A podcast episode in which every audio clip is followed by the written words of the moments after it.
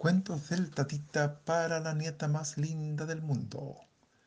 El cuento de hoy se llama La casa de muñecas que tuvo otro uso. Una simpática y bonita niñita llamada Ignacita se paseaba con su mamá y sus abuelos por Viña del Mar. Poco antes de llegar al departamento de los tatitas, la mamá de Ignacita encontró en la calle una casa de muñecas hecha de cartón Ignacita y su mamá llevaron la casa de muñecas al departamento de los tatitas. Ese fin de semana y en los siguientes viajes a Viña del Mar, Ignacita se entretuvo mucho con la casa de muñecas. Después de un tiempo, los tatas decidieron llevar la casa de muñecas al subterráneo del edificio.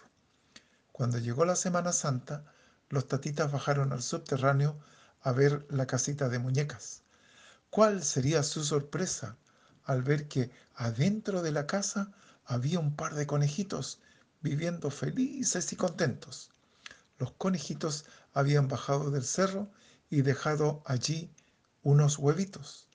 La vida tiene sorpresas y esta fue una sorpresa muy pero muy bonita. Este cuento pasó por un zapatito roto y mañana te cuento otro. Muy buenas noches, muac, muac.